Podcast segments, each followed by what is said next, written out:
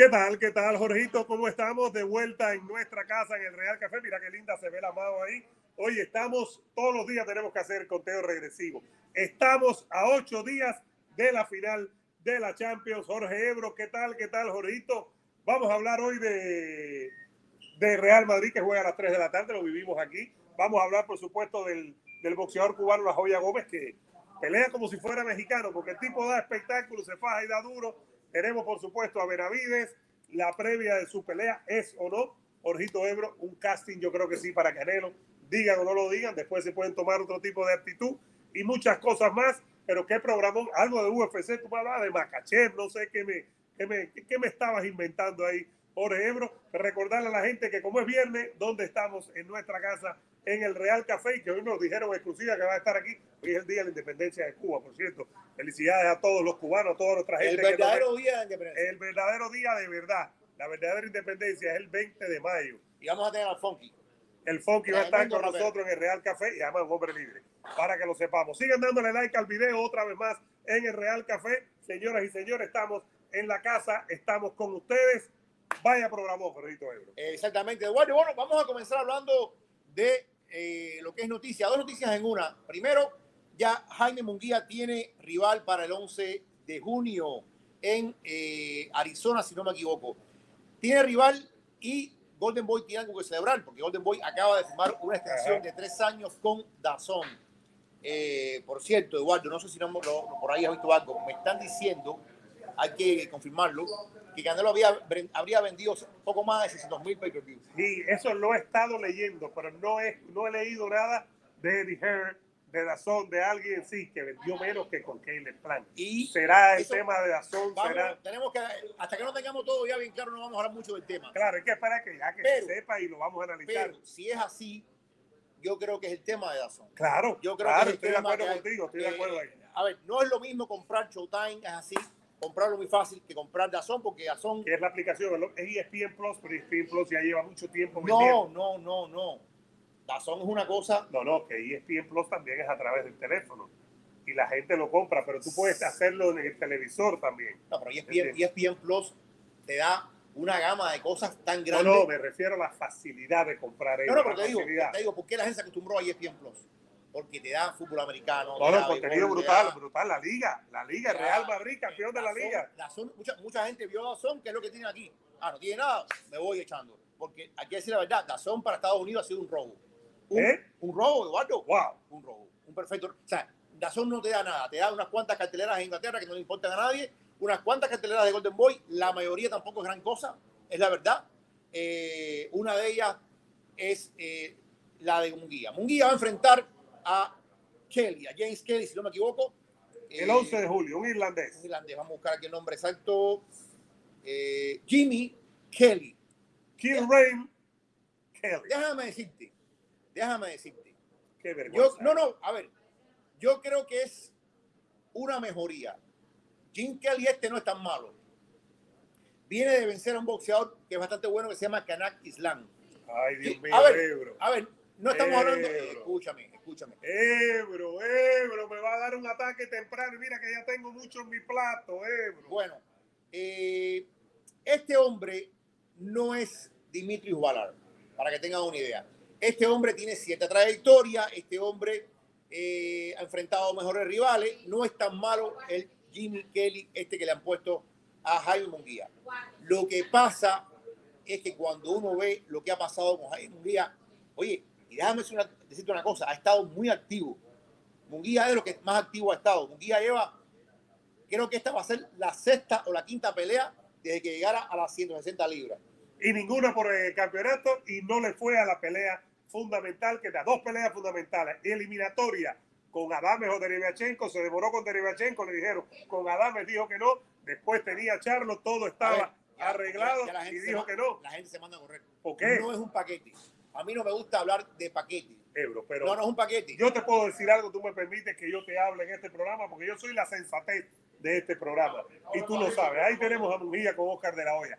No puede ser, Ebro, que si es la sexta pelea, ninguna en, 160 libras, ninguna, ninguna sea significativa. No puede ser que teniendo Ebro, y ayer Joel Díaz nos dio una clase, por cierto, gracias a toda esa gente que se sumó en el programa con Joel Díaz y está viendo los videos con el entrenador mexicano. Esto no puede ser Ebro que después que Joel Díaz te dijo, Vivol quería la pelea y ganar y aceptó todo y no protestó, que Mujía se ha echado para atrás. No puede ser que nos quieran vender ahora a Ebro y puede que el rival fuera, sea, pero que sea algo, pero no es ni eliminatoria, ni es un campeón, no es Charlo que lo tuvo al alcance de la mano, Ebro, al alcance de la mano, y eso es lo que a mí me preocupa en este momento. ahí estamos de acuerdo. Hermano, tienes que echarte para atrás y para acá. Bueno, eh, no es, a ver, porque todo en la vida es percepción, todo en la vida es comparación. Y por supuesto, si lo comparamos con Dimitri Valar, esto es un paso de avance. Pero si lo comparamos con lo que pudo haber sido contra Charlo, es un retroceso. Yo no sé lo que pudo hacer con lo que pudo ser con Alin Canuli y con Adame o con Derivachenko. Finalmente vamos a ver a Alin Canuli y vamos a ver lo que dice. Yo le pregunto a Cesarín Cela, que es mi hermano, y ya con eso resolvemos. A ver si es realmente tan bueno como dice César Seda. ¿Tú no le crees a Cesarín? No le creo mucho. Ya te puedes echar para allá, ya estamos bien. No le creo mucho, pero sin duda alguna, a ver, esto es lo que ha traído Golden Boy para este muchacho. ha traído actividad, ha traído presencia, pero no ha traído relevancia. Eso es lo que ha pasado con Jaime Munguía. Mucha presencia, mucha actividad, pero cero relevancia. Algo que siempre criticamos en otros boxeadores es que pelean muy poco. Pero hay quien pelea muy poco, que tiene una o dos peleas al año, pero son peleas que tú las recuerdas. Por ejemplo, eh, no va a pelear más en todo el año, pero Ugas tuvo su gran pelea al año. Y no en agosto ha paqueado y en abril a a, eh, Spence. Spence peleó ahora en, en mayo. Spence, Eduardo, déjame decirte que están avanzando bien las conversaciones para la pelea contra Crawford. Están bien encaminadas. Están diciendo que noviembre o principios de diciembre es la pelea de Crawford contra eh, Spence. Yo espero que esto siga así y que no haya un retroceso. Si esta pelea se da, es la gran pelea del año. Es la pelea del boxeo, es la pelea del boxeo, por encima de cualquiera de Canelo, de cualquiera. Tú puedes decir, Spence peleó dos veces, pero bueno, peleó dos veces contra quién? Contra los dos mejores que habían en la división. En el caso de Munguía, yo creo que ya lleva demasiado tiempo, demasiado tiempo peleando con peleadores periféricos, lo que se llama un fringe contender. Eh, vuelvo y repito, este inglés no es malo.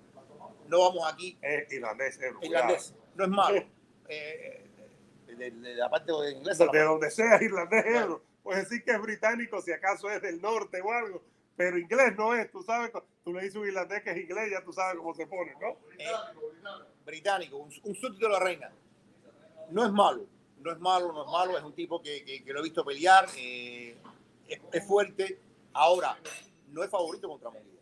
No es favorito contra Munguía. Munguía es el favorito, Munguía es un hombre que ya nos ha demostrado que está listo. O sea, no, no es un problema de que Munguía no esté listo. Yo incluso creo que Munguía estaba hasta listo para Charlo. No estoy diciendo que le van a ganar a Charlo. No, pero que está a ese nivel. El problema es que Munguía es muy bueno, le tiene 40 peleas, Ebro. 40 peleas y no acaba de, no la acaban de soltar, no acaban de tirarlo por una pelea significativa. Los últimos rivales de Munguía, te los voy a mencionar, Ebro. Te voy a mencionar 5 o 6. Dimitrios Valar, Gay Rosado, Ceremeta, Tauriano Johnson, Gary O'Sullivan, Patrick Alori, Dennis Hogan, Takechi Inoue, no es Inoue, no es Inoue. Gary Sullivan es el que peleaba con Lara. Eh, exacto. Brandon Cook, hay que ir hasta Lion Smith, que fue en el 18 hace cuatro años. Lion Smith es el único aquí, Ebro. Y, y, y, y después de eso, 1, 2, 3, 4, 5, 6, 7, 8 y 9. De 9 solo Gay Rosado. Pasa la prueba. Lo están tirando a Mujía con boxeadores que no tiene sentido, están matando a Mujía. Lo, eh, pero la gente dice, Milton, una vergüenza cómo Ebro trata de justificar. Yo no estoy justificando. Sí, no, no, yo creo que está justificativo, Ebro. Creo que está justificativo. Creo que, como tú estás viendo lo que pasa en YouTube, a los que somos críticos, a los que tomamos ciertas posiciones de no concesión, eh, tú estás viendo lo que ha pasado, tú te echas para atrás. Es una posición muy suave pero no importa, cada uno en la vida y cuando nos encontremos en el más allá, veremos hacia dónde irás tú, hacia el paraíso o hacia el infierno. Veremos si tendrás calor o estarás bien rodeado como espero estar yo rodeado en el paraíso. Es la verdad. pero lo está justificando Ebro. No, no, no, que hay que explicártelo, Ebro. Hay que explicártelo. Hay que explicártelo y de qué manera, Ebro.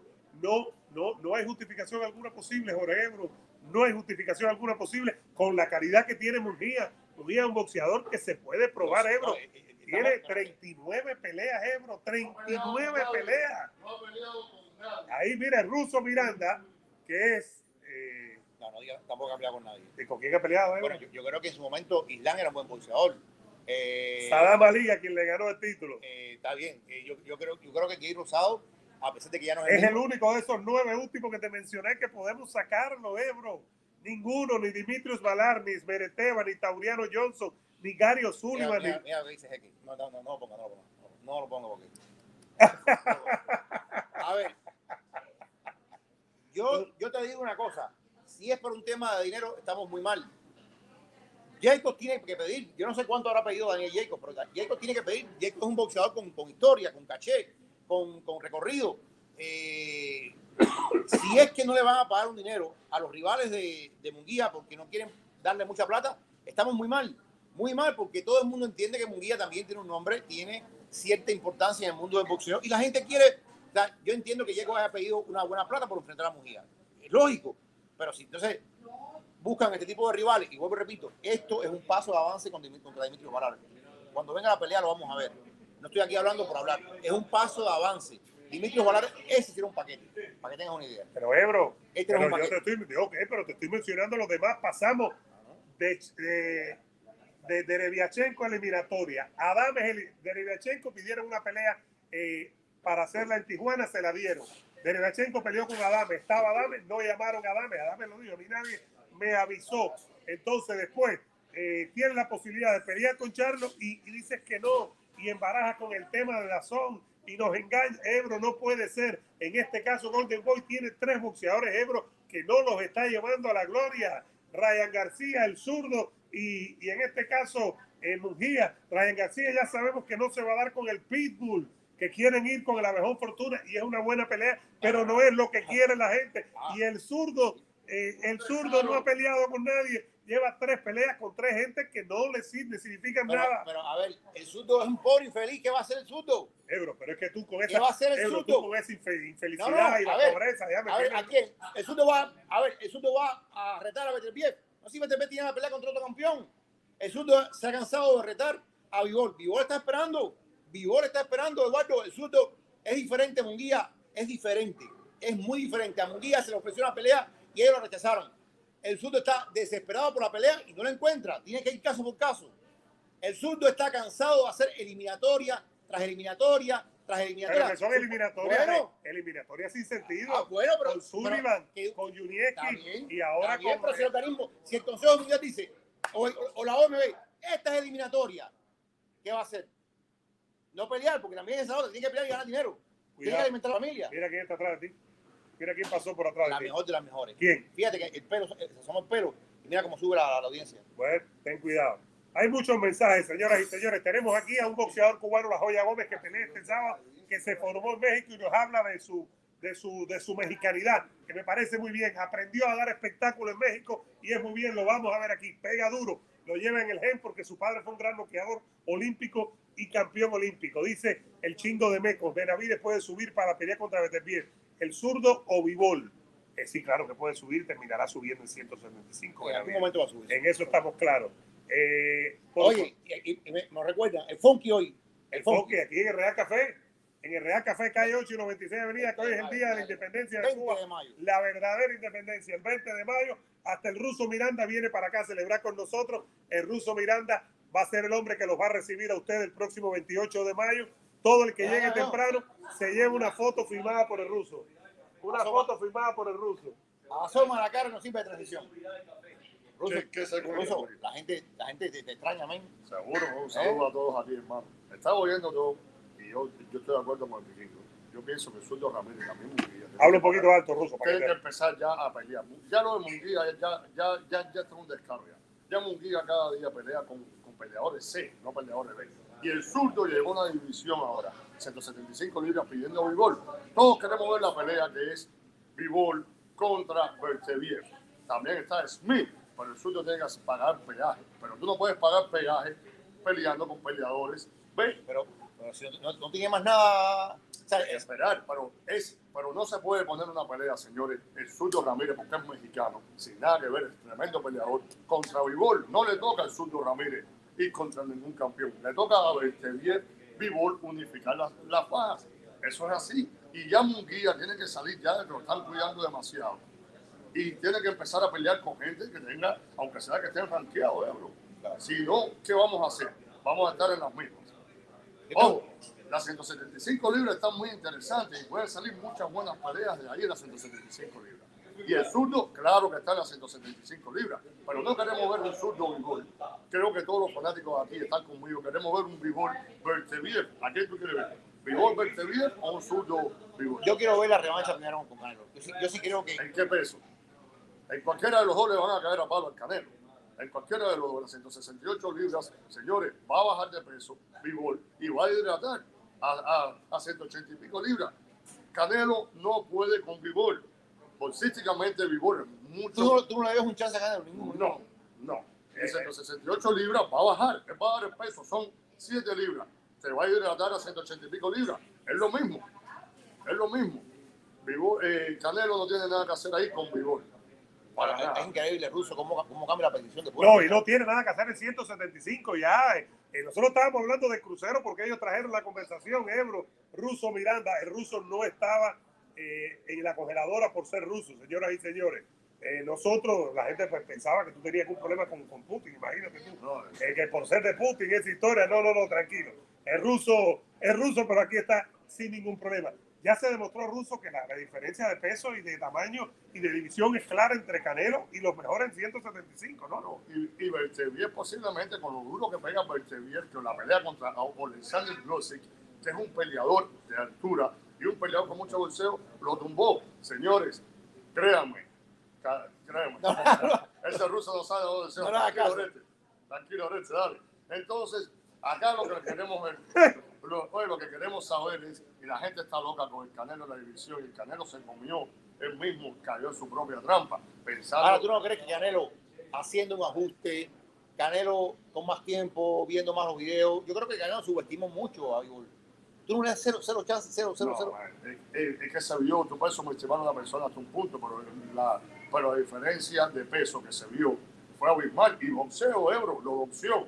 Lo boxeó en la corta, lo boxeó en la media y lo boxeó en la larga. Y si se hubiese, y si hubiese puesto las pilas a Vigor, lo hubiese noqueado también. Si Así no, yo no sé si no queda, pero sí lo podía haber puesto mal, porque hubo un par de momentos que, que- no tuvo respuesta a Canelo, que fue la cabeza de atrás. Y claro, ahora le toca a Canelo, Ruso, y eso quiero hablarlo contigo aquí. Tú eres atleta, que te veas bien, Ruso, es que con ese fondo amarillo que tenemos atrás del café, tu hermoso pelo rubio eh, hace Bueno, un saludo a Hanoi, un saludo a Hanoi. Que por eso están diciendo que tiene el mismo peluquero de Chávez, hijo. De Chávez, no, no, Bueno, tú nunca sabes. nunca sabes. Nunca sabe. Ahora, eh, quedó claro que de momento estábamos en otra línea cuando pensábamos que Canelo, que si eh, Macabú, que si esto, Canelo no puede subir más allá del asiento. Uzi, que se habló hasta un momento que tiraron la palabra. Claro, no, Uzi es una locura, ahí lo entendían. Pero no puede subir más allá de la 168. ¿Por qué el cuerpo le cuesta tanto trabajo? porque llega un momento que ya la masa muscular no puede agarrar más masa muscular porque no cabe dentro. Llega un momento que él, no- que va a hidratar.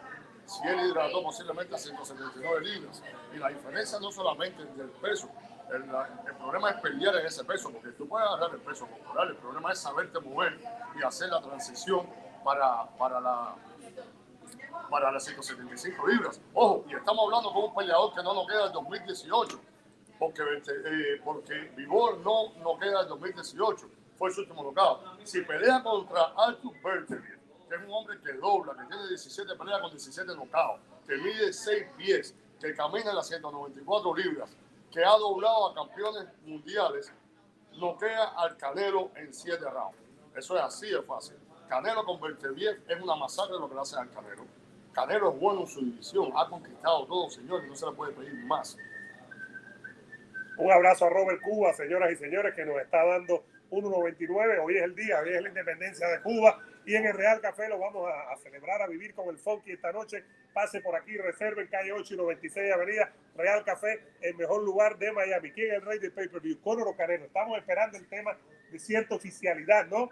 De lo de Canelo, Jorge Ebro, de si por fin vendió 600 mil pay-per-view. Parece que bajó en referencia ruso a lo que había hecho con Caleb Plant. Mucho cuidado con eso, porque eso le puede costar muchísimo dinero. Dice Boris Miami por aquí que el ruso está eh, en, el, en el team Oliveira. Dice Milton que todavía recuerda lo de Macabú. UFC Top dice, es una vergüenza la estrategia de Golden Boy de mantener intactos los récords del zurdo y Mungía. Les están quemando la carrera. Seguimos por aquí. Dice Sebastián, ¿quién es el rubio de anteojo que habla tanto, Ebro? Ebro, ¿quién es el rubio de anteojo que habla tanto? El ruso Miranda.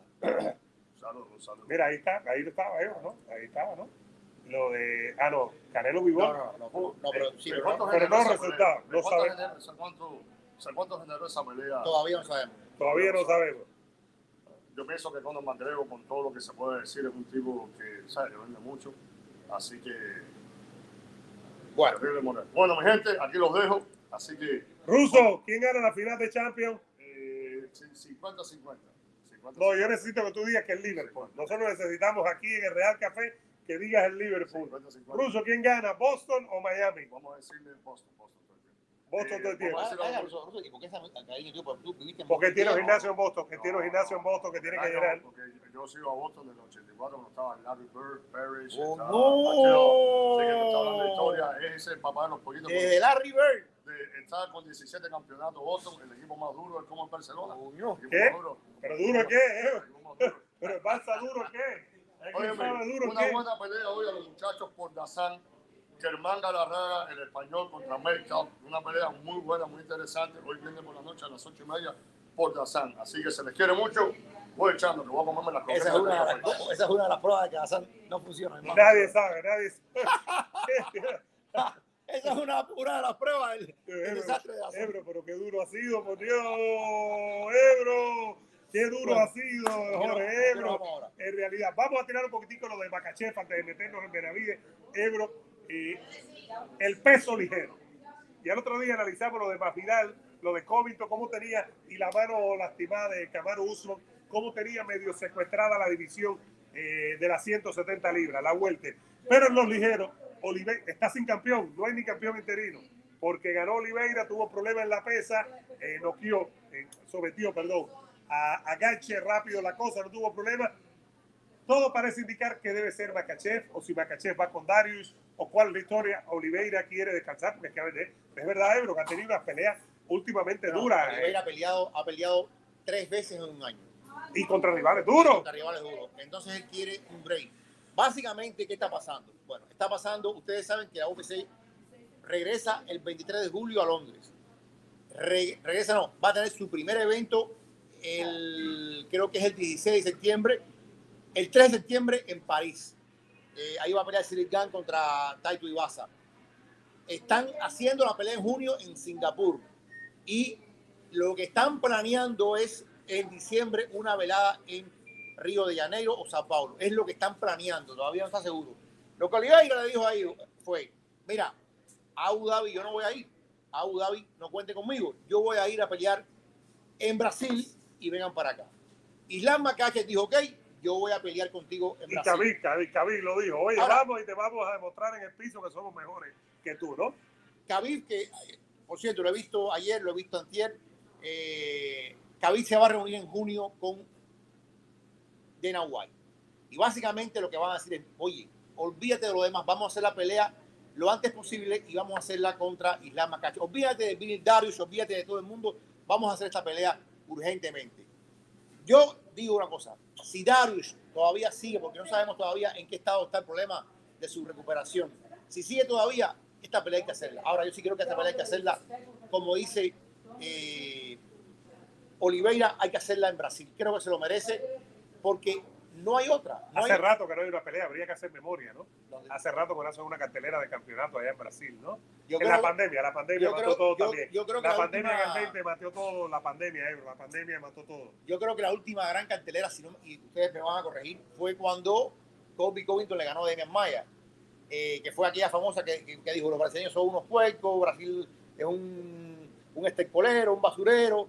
De hecho, un incidental, le dijo Mike Brown, el entrenador de American Top Team, le dijo a Poirier, fíjate, si vas a pelear con COVID no hay problema, pero prepárate por dos meses que te van a tirar a ti, a tu familia, a tu mujer, tu hija, que se yo, tus hijos. ¿Tú estás de acuerdo con eso? ¿Estás dispuesto? Salió hace poco, salió eso no. Yo, yo, yo creo que va a estar dispuesto. Yo creo que Poirier, oye, mira que Maquero le tiró a Poirier. Le tiró, le tiró, le tiró. Poirier es un tipo muy estoico, él no se dejará atrás por esas cosas y creo que aguantaría. Pero no le tocó la familia, ¿no? Fue después, después, ya después. Y en la segunda pelea, ahora Ebro, Makachev es el rival en 155 libras, porque es Makachev o Darius, ¿no? Es uno de los dos. Pero después de eso baja muchísimo para, ¿no? Eh, para Oliveira. Voy a buscar el ranking aquí para mencionarlo con todo el mundo. Espérate, lo vamos a buscar oficialmente para no estar hablando. Yo creo, por pero, ejemplo, es pero tú crees que es Makachev el hombre que debe ser. no, es el hombre, es el hombre, sin duda alguna. Darius es muy bueno. Darius es un tremendo maestro del de, de. Y a mí me encantaría, o sea, a mí en un mundo ideal esta pelea ya debió haber ocurrido. En un mundo ideal esta pelea ya debió haber tenido eh, chance de pasar. Porque ¿qué es lo que pasa? ¿Qué es lo que pasa? Todo el mundo quiere ver la pelea entre Makachev y Oliveira por una razón. Y vamos a decir la verdad como, es. Todo el mundo quiere ver cómo le diría el campeón contra lo más cercano que hay en la tierra a Khabib Nurmagomedov. Todo el mundo quiere ver cómo le diría al artista marcial, porque ya no quiero decir que es un maestro de juicio porque ha, sido, ha demostrado que es completo. Al artista marcial tremendo que es Oliveira contra Islam Macache que ha sido que tiene un piso y que tiene un piso y no tiene temor la, no debe tener temor ir a la lona con Oliveira, ¿no? Eso, eh, esa, esa es la, la primera gran razón. Todo el mundo quiere ver si Oliveira es capaz de vencer a Khabib.2, como dicen por ahí. Eso es un punto. El otro punto, y esto es un punto bastante soñador, bastante soñador, es que hay mucha gente diciendo, no, porque imagínate, si en Abu Dhabi o en Brasil Oliveira le gana a Macachet, de pronto Oliveira va a mirar por la esquina, porque en la esquina es el coach de Macachet, eh, Khabib. Y va a decir, Khabib, regresa y vamos a pelear. Exactamente. Khabib está en una onda rara ahora, te voy a explicar. Khabib está en una onda rara que ya le dijo a Dana White, se lo dijo. Yo quiero ser el coach de, Ultimate Fighter. Y quiero, porque la idea de ser coach de Ultimate Fighter la lanza Tony Ferguson. Pero la idea de ser coach es para pelear después. No es ser coach para no pelear. es lo que están diciendo. Pero tenemos que aclarar eso, ¿no? La idea de ser coach es para enfrentarse después, que se acabe la temporada esa de yo creo, que eso, yo creo que esa es una discusión que viene más adelante. Pero generalmente no te me hago No, generalmente cuando usted hace de Ultimate Fighter, usted al final pelea, los maestros pelean. Sergio, tú eres mi hermano, te quiero, mi hermano. Sergio Santa Rita, Santa Rita dice que sueña el día que le digamos que es su hermano. Sergio, tú eh, eres nuestro hermano. claro que sí, claro que sí. Eduardo, lo que están diciendo, y esto es un rumor, esto no me crean a mí, simplemente son cosas que uno escucha por ahí por los correos. Lo que están diciendo es, ok, Khabib y Tony Ferguson hacen de Ultimate Fighter. Y al final pelean, pero sería una pelea que no contaría para récord. Sería una pelea que no estaría en juego el 29 y 0 de Khabib, no estaría en juego la supervivencia de Ferguson en la UFC, porque si pierde sería una quinta derrota. En fin, lo que están diciendo es hacer una pelea bajo la sombrilla de la UFC, pero sin que conste ni que cuente. Pero eso es una exhibición, entonces sería No, no es exhibición. Eh, esto no es boxeo. Es, es, imposible hacer exhibiciones. en, pero Ebro, sí, no, pueden hacer exhibiciones, no, pueden hacer en Abu Dhabi. No, en Abu Dhabi la pueden hacer. Eso no. es problema, Ebro. Pero entonces, si no cuenta, ¿cómo se la van a vender a la Comisión Atlética del Estado? Entonces, es una eh, farsa. Oye, no tiene que estar involucrada la comisión, porque no cuenta. ¿Cómo no? Ahí está mi primo Ernesto Martel, tú lo saludas. Estaba conmigo en la Villena. En la secundaria, en la Villena. Era un año menor que yo. Es un año menor que yo. ¿Cuántos secretos ti tendrá, no? Eh, no, porque no fuimos a campo juntos, sí. Ah, bueno. Eh, Ebro, no me gusta esa idea, Ebro. Bueno, es lo que se comenta. es lo que se comenta. Mira, la verdad es la siguiente. Este programa, que en un momento fue muy popular, muy, muy popular, este programa depende ciento, yo no voy a 100%, en un 90% de las personalidades de los maestros.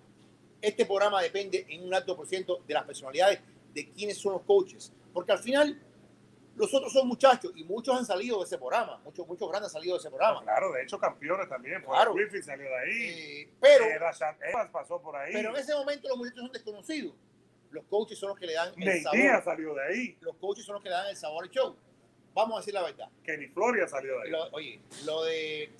son tremendos guerreros Brian Ortega y Volkanovski. Pero fue un, fue un desastre de rating. Sí, no vendió. Claro, no fue, no tiene la personalidad. no vendió. Ahora está. eh, De rating, exacto. Y después la pelea. ahora viene Juliana Peña contra Amanda Nunes. A lo mejor es un éxito. A lo mejor es un éxito. Yo no estoy tan seguro. Porque yo no creo que tengan esa personalidad para arrastrar el rating. Pero de pronto, de pronto, porque Khabib dice una cosa que es verdad. Khabib dice, la UFC tiene buenos campeones, pero tiene pocas figuras. Y tiene razón. ¿Cuáles son las figuras del UFC? Antes de pasar a, a Benavides, antes de pasar a la joya Gómez. Mira, yo creo a ver, que, las figuras del UFC son. mira, cuando se propuso The Ultimate Fighter, coaches, a Masvidal y Covington, hubiera sido un éxito. Lo que pasa es que era tan mala la relación que no pudieron ponerse de acuerdo. Hubiera sido un éxito. Pero tú tienes que poner gente, por Masvidal, McGregor. eh, lo que pasa es que también eso requiere que tengan meses, porque eso se, graba durante varias semanas. No es fácil también, es complicado. Ahora, lo bueno que tiene esto es que tanto Ferguson como, como a mí me sorprende que lo quiera Khabib, fíjate, me sorprendió. Una cosa, porque esto lo tira, lo tiró a, mediados de semana, lo tira Ferguson. Y dijo, yo quiero hacer un coach y quiero que Khabib sea un coach. Y yo pensé que Khabib no iba a decir ni papa. Y Khabib está contentico. Contentico, Khabib la quiere hacer ya. Khabib, yo te digo, si la UFC es inteligente, es inteligente. No, pero inteligentes son, eh, es decir, no es, que- Bueno. no es si el UFC es inteligente, inteligentes son, Bueno, son los líderes. Vamos a ver. Oye, por cierto, sigan dándole like al video, por favor. Ya pasamos de 300 personas, a ver si seguimos creciendo. Sigan dándole like, por favor, y suscríbanse. Likecito que son los deditos de Ebro para arriba. ¿Cómo son los deditos de Ebro? Ahí, ahí, ahí. Denle like, por favor. Eh, Ebro, si quieres, vamos a meternos en Benavides antes de ver a la Joya Gómez. Hay algo que queremos hablar de David Benavides. ¿Es o no para Benavides Ebro un, un caso? Vamos a ver unos mensajes entonces. para- Ok, vamos a, a leer algunos mensajes porque la gente está opinando muchísimo con nosotros. Esto, vamos a leerlo todo y después eh, comentamos. Dice Milton, eh, la despansa de Sonamayuna, ¿qué sería eso? Dice Miguel, McGregor no es una estrella, es un estrellado, está más acabado que Canelo, pero McGregor regresa a pelear Ay, y vende más de un millón de fácil. Vende más de un millón de el- Esa, esa, eh, esa cosa se tiene, esa habilidad se tiene. Señor. power, power. Eso se tiene, no se tiene, esa es la verdad. Esa es la verdad, dice Ernesto. Gracias a los mejores, estemos o no de acuerdo, como dice en algo, como dice el vikingo. Dice Sebastián, Benavides igual que Mujía. ¿Contra quién peleó Benavides? Pero Benavides no está rehusando pelear con nadie. No le está rehuyendo, al contrario, está buscando a Canelo, está buscando a Charlo, está buscando a Caleb Plan. Benavides no le está huyendo a nadie. A diferencia de Mujía, que no peleó con Charlo, que no peleó con Ali Canuli, que no peleó con Derivachenko Nice. y que no peleó con Adames. Esa es una gran. Nico Ryan García, que pelea mucho en redes sociales, es el campeón de la pera. Ryan García, el campeón de la pera. La pera nunca le ha pegado de vuelta, pero no acaba de pelear con nadie. Y el zurdo está en fuego cruzado, crossfire. Esos tres, me lo dijo mi hermano el Beto, que sabe mucho de esto, Ebro. Esos tres eh, tienen 105 victorias entre los tres Ebro. 105 victorias. ¿Tú tienes algún problema con el Beto? ¿Qué pasa con el Beto? ¿No te cae bien el Beto? ¿Para qué, para qué, para qué lo traes ¿Pero acá? no hiciste un programa de radio con el Beto? Una de mis experiencias más amargas en la vida. De verdad, Ebro. No me recuerdes eso. Bueno, ahí está, Benavides, seguimos con ese tema y le miro Bueno, antes, de tamaño. antes de. Benavides, recordar que hoy, no, mañana, mañana, ¿es hoy o mañana? ¿Qué cosa? El 20 de mayo. No, hoy 20 de mayo en el Real Café. hoy- hoy es el funky. Hoy es el funky aquí en el Real Café esta noche. Pasen por aquí. Estamos de celebración. Felicidades a todos los cubanos en su día. La verdadera independencia y fiesta nacional Como dijo de Cuba es el 20 de mayo. Máximo, Máximo Gómez cuando hizo la bandera, que le pregunta a Sanguilín. Creo que hemos llegado. ¿Eh? ¿En serio? ¿En serio? Sí. Creo- general, creo que hemos llegado. Cuando bajaron la bandera americana, subieron la, la cubana. Y también dijo Máximo Gómez en su momento: los cubanos no llegan o se pasan. Sí.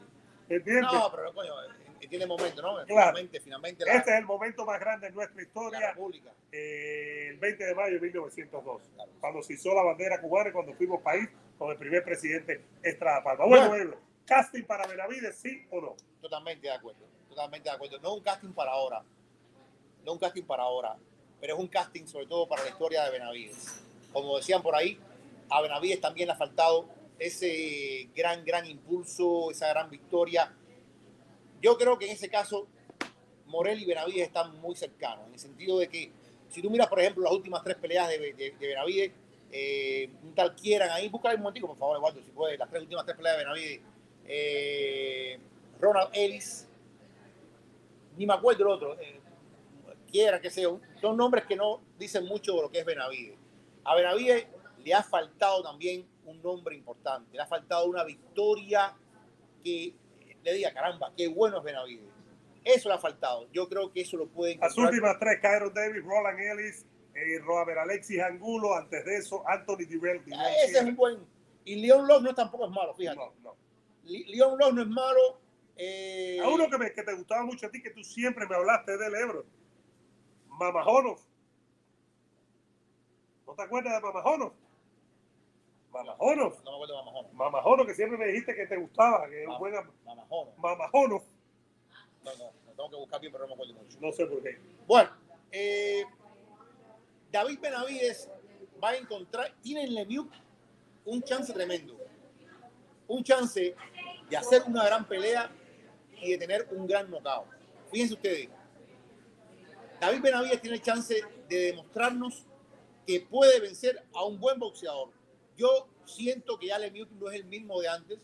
Siento que Lemieux, después que peleó contra Golovkin, aquel Golovkin que era invencible. Y dejó de ser el monstruo ese de 160 y cayó, cayó completo. Le dio un knockout, le dio un knockout. Yo recuerdo, le dejó la cara sangrando a David Lemieux. Pero Lemieux tiene una cosa. Lemieux es un hombre que es muy impresionante, es un hombre que tiene una buena pegada y cuando tienes pegada hay que respetarte eso. Y siempre tienes un chance. Y siempre tienes un chance. Yo creo, yo creo que Lemieux, por lo que he estado por lo que he visto en las conferencias de prensa, se siente molesto porque Lemieux está viendo todos los pronósticos, todas las apuestas, está viendo que todo el mundo está pronosticando un knockout espectacular, yo también estoy pronosticando, eh, pero Lemieux debe estar encontrando ese orgullo interior de decir, ¿sabes qué? Voy a probarle a esta gente que está equivocado. Voy a probarle a esta gente que no, está, no sabe lo que están diciendo. Eso lo hemos visto muchas veces en el pasado. Alguien que encuentra en la crítica y en el pronóstico adverso una motivación. Yo no sé si al final, porque una cosa es quererlo y otra cosa es hacerlo. Yo no sé si esta motivación va a probar ser buena para Lemieux. Yo creo que Lemieux va a ser víctima del mayor alcance, de la estatura y del poder que tiene David Benavides. Por otra parte, David Benavides también está consciente de que este es un momento vital para él. Esta es una encrucijada en su carrera como nunca antes. Y todo el mundo está pendiente. Y yo creo que la misma presencia del Canelo es buena y es mala. Es mala porque mantiene a un par de divisiones medio arrojadas, ya no tanto a ligero pesada. Exacto, pero, ya la derrota lo concentra en 168, ¿no? En 168. Pero también es buena porque mañana, cuando estemos viendo la pelea, todo el mundo va a hacer un ejercicio mental. ¿Y cuál es el ejercicio mental? Comparar lo que veamos de David Benavides con lo que vimos de Canelo Álvarez. Eso va a ser algo que sin duda va a estar planeando encima de la pelea, va a estar como un elemento no visible, pero presente en este combate. David Benavides también está convencido de que tiene que impresionar, de que tiene que hacer una labor muy buena. Hay un, un discurso por ahí, Eduardo, que esto lo podemos analizar después. Hay un discurso que dice que Canelo ve las peleas y en base a lo que vea las peleas, acepta o no acepta al rival. Por ejemplo, se equivocaron mucho con Bueno, se equivocaron de calle. ¿Qué es lo que a mí me cuesta trabajo? Me cuesta trabajo entender. Supuestamente, y lo dijo ayer Joel Díaz, y esto es muy complicado, como repito entenderlo, pero lo dijo Joel Díaz, que Vivol había ganado las últimas tres peleas como a un 70%, que era un plan diseñado un plan diseñado por Dimitri Vivol, no lucir soberbio, no lucir espectacular, como para que Canelo dijera, coño, a este tipo yo le puedo ganar. A mí me cuesta mucho trabajo entender cómo tú puedes limitar a un 70, a un 75% cuando tú estás peleando y cuando tú tienes tanto en riesgo. ¿cómo tú puedes decir, puede lucir bien, pero no espectacular? Pero bueno, asumiendo que sea verdad, asumiendo que sea verdad, y que Vivol luchó hasta cierta capacidad para atraer y hacer caer al, Canelo. ¿Qué es lo que tiene que hacer Benavides? Es, una pregunta jodida. ¿Le sirve a Benavides? Yo creo que le sirve noquear, le sirve noquear. Al final esa es la mejor manera de vender una pelea y es la mejor manera de ganarse una pelea. Este combate del sábado es eliminatorio. Este combate lo tiene que ganar. Si lo gana bien, se acerca más a Canelo. Se acerca más. Se manicure. Sí.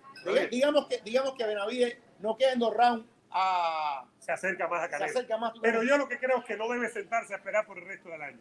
Debe buscar otra pelea que sea buena, que le planchar lo que sea, y ya sí ponerse en la pole position, que me parece que lo puede hacer David Benavides. Creo que ganar y ganar convincentemente lo acerca mucho, porque tú no puedes evitar una pelea. Ya se le van a acabar las excusas a, Canelo en 168. No es que esté teniendo excusas, pero Canelo, ¿qué es lo que está diciendo constantemente? ¿Quién es Benavides? ¿Quién es Benavides? ¿Quién es Benavides? ¿Quién es Benavides? Si Benavides hace su labor, Canelo va a tener que pelear en si, con Benavides si quiere seguir siendo campeón de las 168 libras.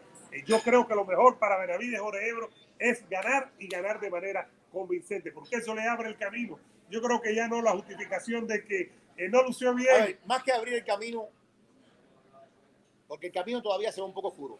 Si asumimos, si asumimos que Canelo va a enfrentar a, a Gennady Golovkin en septiembre, y si asumimos que él va a la revancha en mayo, el camino todavía queda un poquito lejano. Pero ya una victoria sobre Lemieux y después una victoria, digamos, sobre Kelly Plant. ya Ya, lo pone automáticamente, ya, ya, no se puede escapar, Ebro.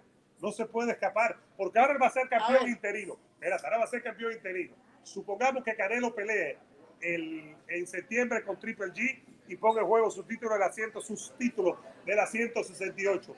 Gana para el 2023, que es lo que viene. No va a regresar A a, ver, 100. a ver, en un mundo ideal, en un mundo ideal, si él se hace campeón interino ahora, en un mundo ideal, el Consejo Mundial debería mandar esta pelea, Claro. ordenar esta pelea. También ordenó, también ordenó la de Ryan García con el People y también lo quitó porque ninguno de los dos querían pelear. Ah, pero fíjate qué justificación da el Consejo.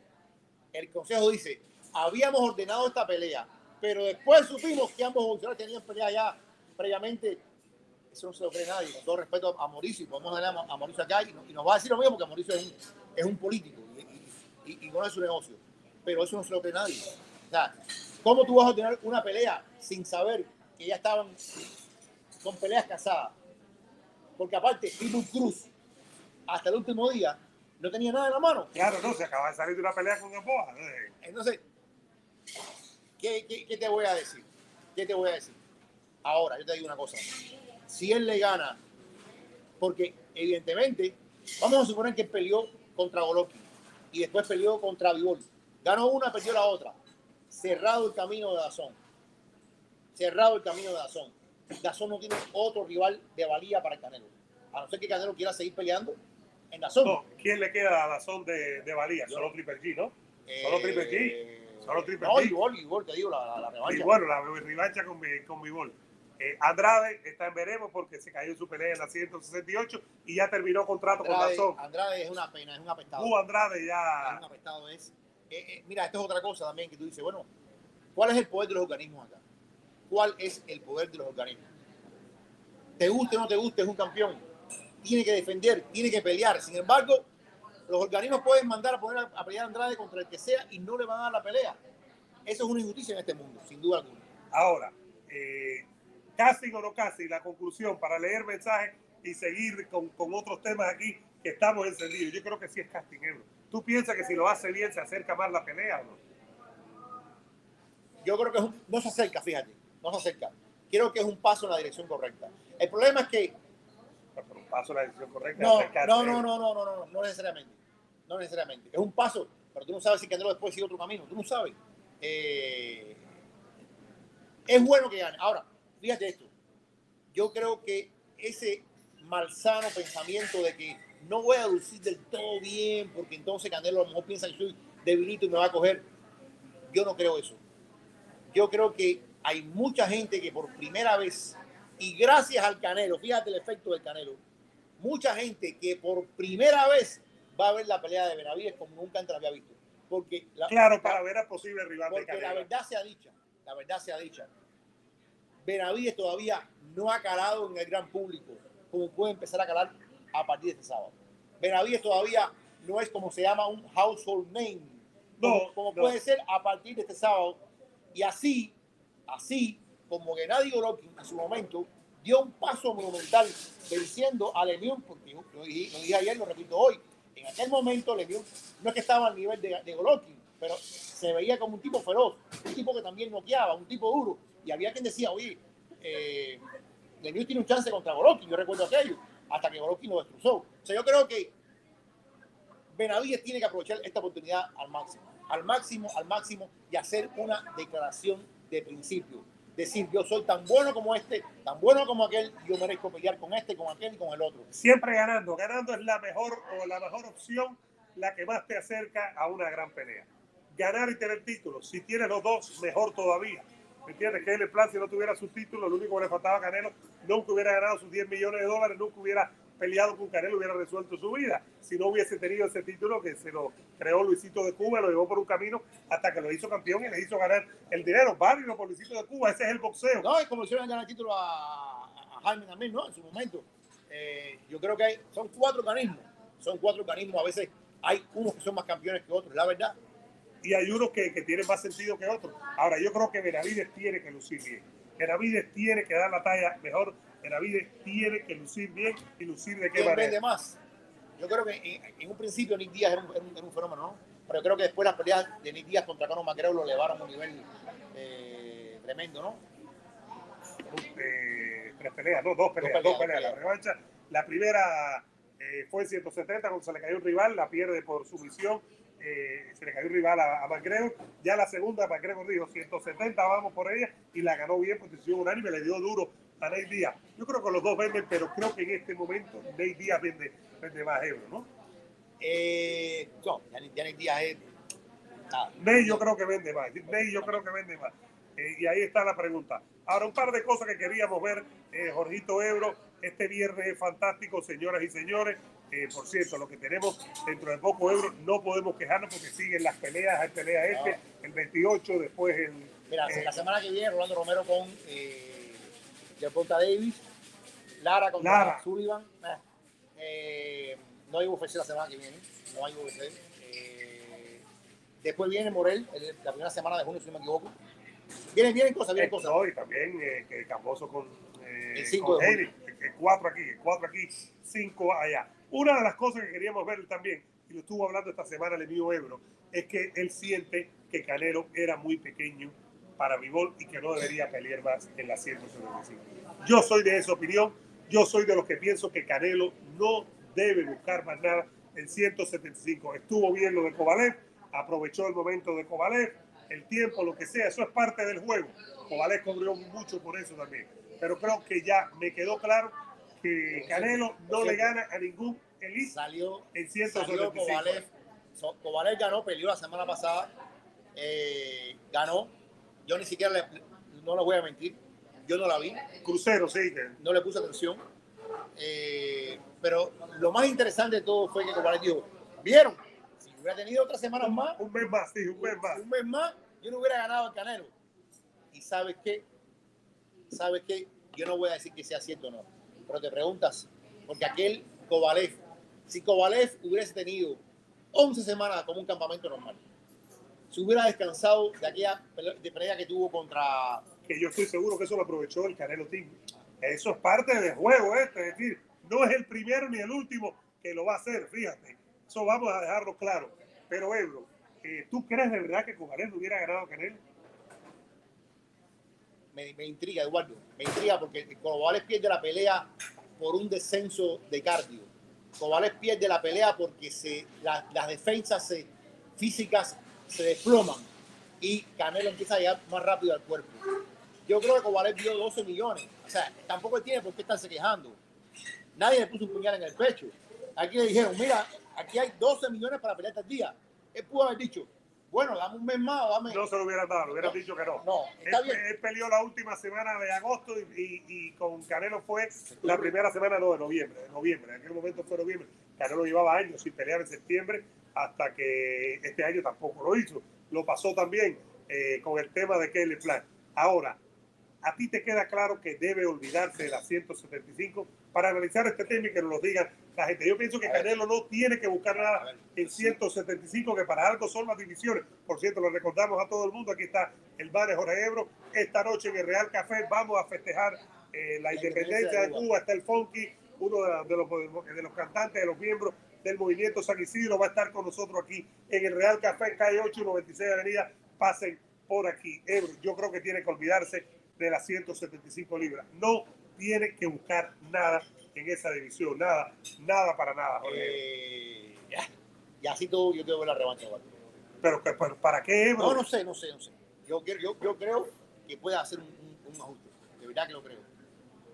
Creo. En 175. Sí, creo que lo puede pero ¿qué hacer. ajuste puede Ah, ser? Si lo, dijo, lo dijo mismo ayer, yo el día aquí, ayer. Lo mismo lo dijo yo el día. No, no, pero te dejó claro que no le gana nunca a Bigol también.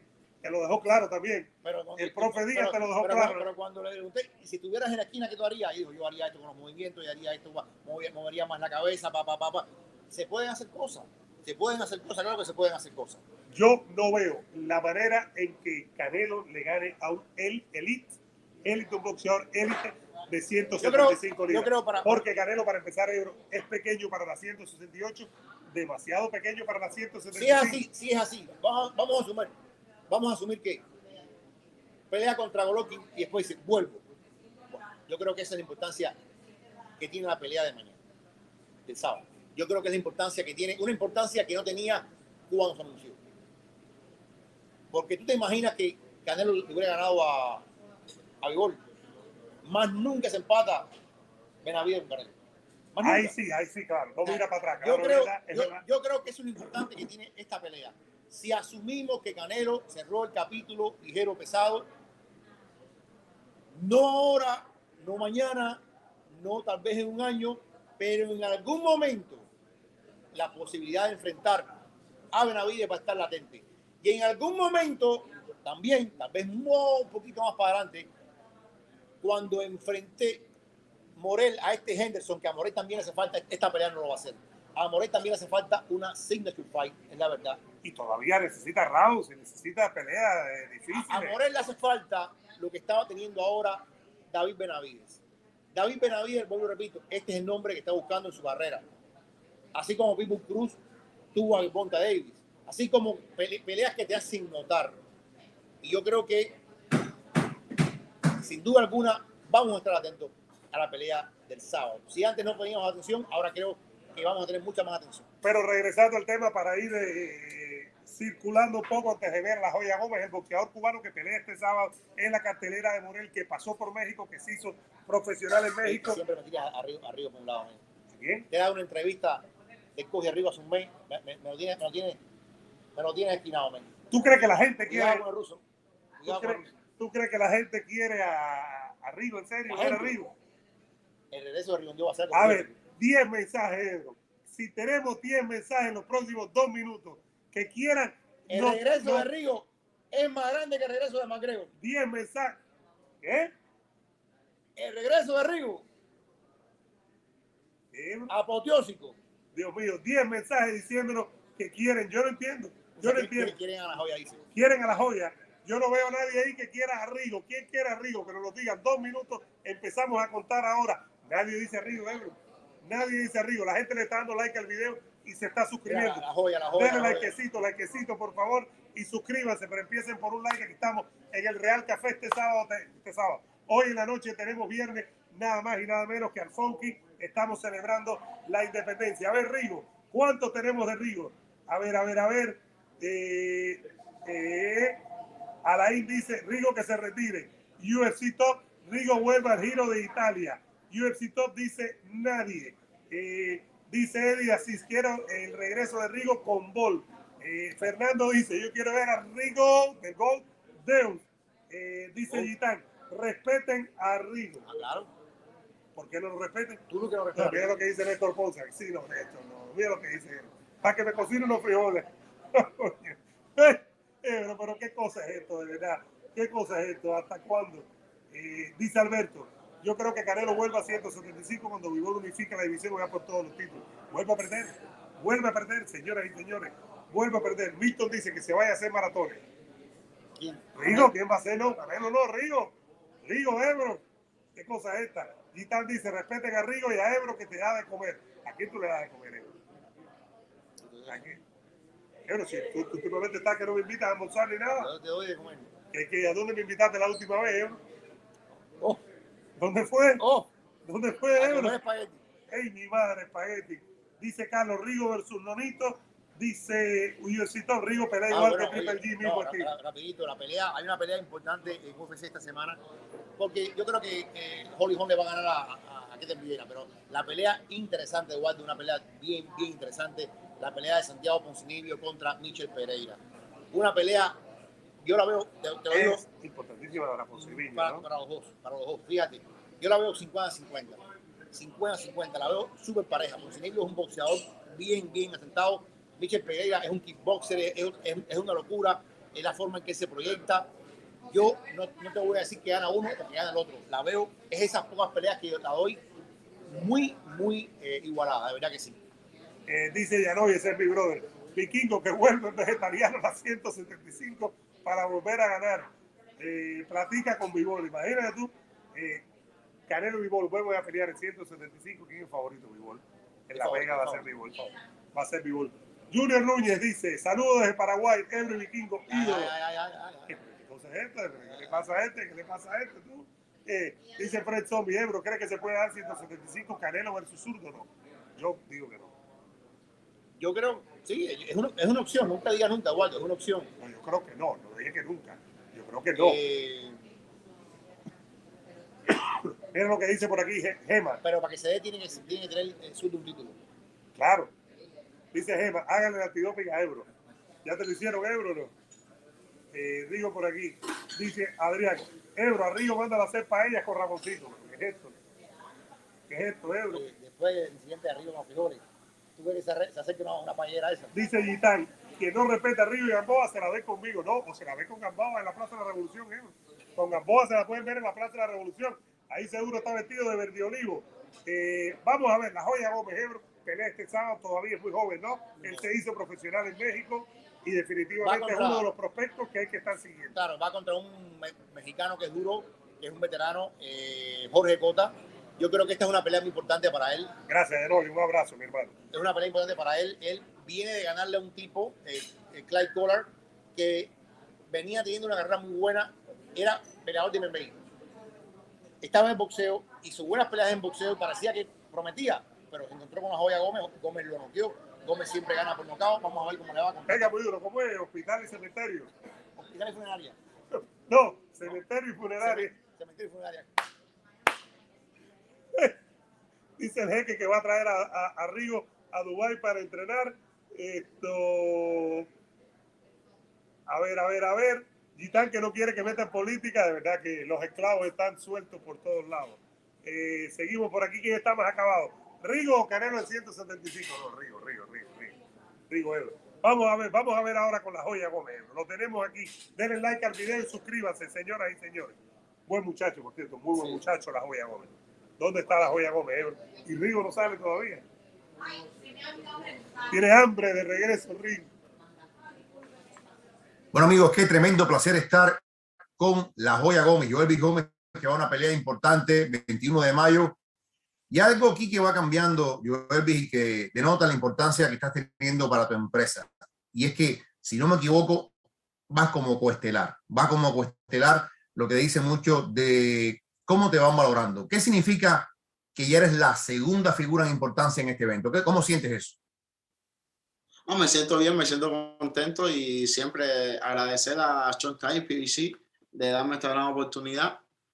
Y, y si ellos están confiando en mí, yo tengo que hacer mi trabajo para que todo fluya lindo. hacer tu trabajo y hacer tu trabajo delante de un público fundamentalmente de origen mexicano o mexicano. Tú no tienes ya ningún tipo de problema porque tú peleaste bastante en México. Yo soy mexicano también. Te sientes mexicano. ¿Cómo ves el tema de, de, de, de gustar a ese público y a la empresa? Primero hacer el trabajo de la esquina, para que todo salga bien, hay que escuchar de esquina con lo que estamos trabajando, escuchar a mi entrenador Ismael Sala, amenaza, y de ahí sale todo, a disfrutar, es lo que toca, disfrutar nada, porque estamos trabajando duro aquí y lo que toca es disfrutar nada más. Joder, Eh, Jorge Cota es un veterano que ha estado en mil batallas, es un hombre que ha peleado con quién es quién en la división. Cuando te dijeron que eras él, y sé que esta pelea tuvo una pos- posición, una lesión, pero yo sé que tú no tienes miedo a nada, pero ¿qué, qué has visto en él? ¿Qué has estudiado? ¿Qué te dice tu maestro de él? que, que, que sea yo, es siempre que, que sea yo, No que, que trate de ser otra persona, que sea yo el mismo de siempre, el mismo peleador, el mismo boxeador. Y que demuestre, solo eso. Tú, eh, todavía estamos bajo la impresión de aquella tremenda, tremendo knockout sobre Clay Guida, eh, eh, Clay Collar, perdón, Clay Collar, que fue eh, un hombre que ha estado en MMA, va al boxeo, tuvo éxito en el boxeo. Yo creo que tú lo retiraste del boxeo, volvió a MMA. Eh, ¿Sientes que ese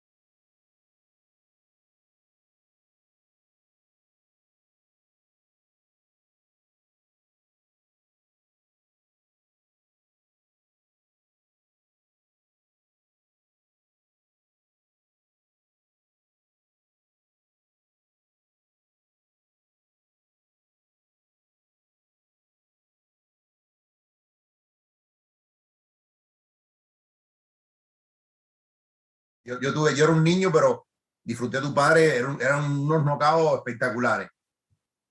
¿Qué sientes al saber? Hay gente que trabaja la pegada, la trabaja, la trabaja. La pegada es una cosa que viene a veces hasta de Dios, viene algo natural, es algo. ¿Qué sientes al saber que tú tienes ese don de forma natural? No, lo que siento es nada. Eh, ¿Qué es lo que pasa? Es lo que él me dice. Yo, tú sacaste la, la pegada. Mi, mi padre me dice, tú sacaste mi pegada pero si la trabaja más, él me ha dicho algunos ejercicios para trabajarla más y yo lo trabajo, porque eso no, no me gusta decirlo en redes. Claro, claro. ¿Entiendes? Y es lo que estoy haciendo, pero yo soy muy técnico, ¿entiendes? Soy muy técnico. Lo que es lo que me dice la mesa, un bolseador con pegada y técnico, cuando lo combinan, no hay quien lo aguante. Y no es que esa cosa, y quiero que me, que me expliques un poquito, tú vienes con esa cosa natural de tu padre, y has llegado con uno de los grandes maestros, porque sin duda Ismael Sara es uno de los grandes maestros que hay en este momento. Esa mezcla, ¿tú sientes que es la perfecta para ti de lo que traes de tu familia con lo que has encontrado con Ismael? Imagínese, Jorge, que cuando yo llegué al gimnasio que entrené con el, con el profesor La Amenaza, pensé que estaba entrenando con mi papá. Oh, wow. ¿Cómo fue eso? Explícame eso. Y lo mismo, lo mismo que me dice mi papá, porque le mando los videos, lo mismo, lo, la misma cosa que me dice mi papá, me la dijo ya mi entrenador antes. Yo me quedo así, el primer día, me quedé así, dije, aquí yo me quedo. No me importa, aquí yo me quedo, ¿me entiendes? Y este es mi entrenador y este es mi casa. Y yo lo tenía dicho ya desde Nicaragua, que yo, iba para, yo venía para acá, para la wea, con Ismael Sala, mi entrenador. Y llegaste y, y viste que, que, lo que tú pensabas era correcto. Exactamente, yo pensé bien y, y yo ya le hablábamos, le mandaba los sparring desde México y todo, y me decía, mira, tiene este fallo, este fallo. Y se lo mandaba a mi papá y me decía lo mismo, yo no, aquí hay una conexión, es un plus, aquí me quedo. Con esa conexión, ¿qué es lo que viene después de esta pelea, Joel? Yo sé que no te gusta mirar mucho adelante, pero caramba, esa confianza que tienes tú nos pone a soñar a todos. ¿Qué es lo que viene para ti después de esto? Para eso está mi equipo de trabajo, que ellos son y lo que están ahí, lo que ellos saben que, que los retos son fuertes. Eso es lo que sí puedo decir, los retos van a ser fuertes. Y ya. Yo lo que, lo que hago es lo siguiente, es seguir, termino y para gimnasio, porque no se puede descansar. Y este año quiero pelear, quiero, quiero pelear para, para dar a conocer el nombre, la joya.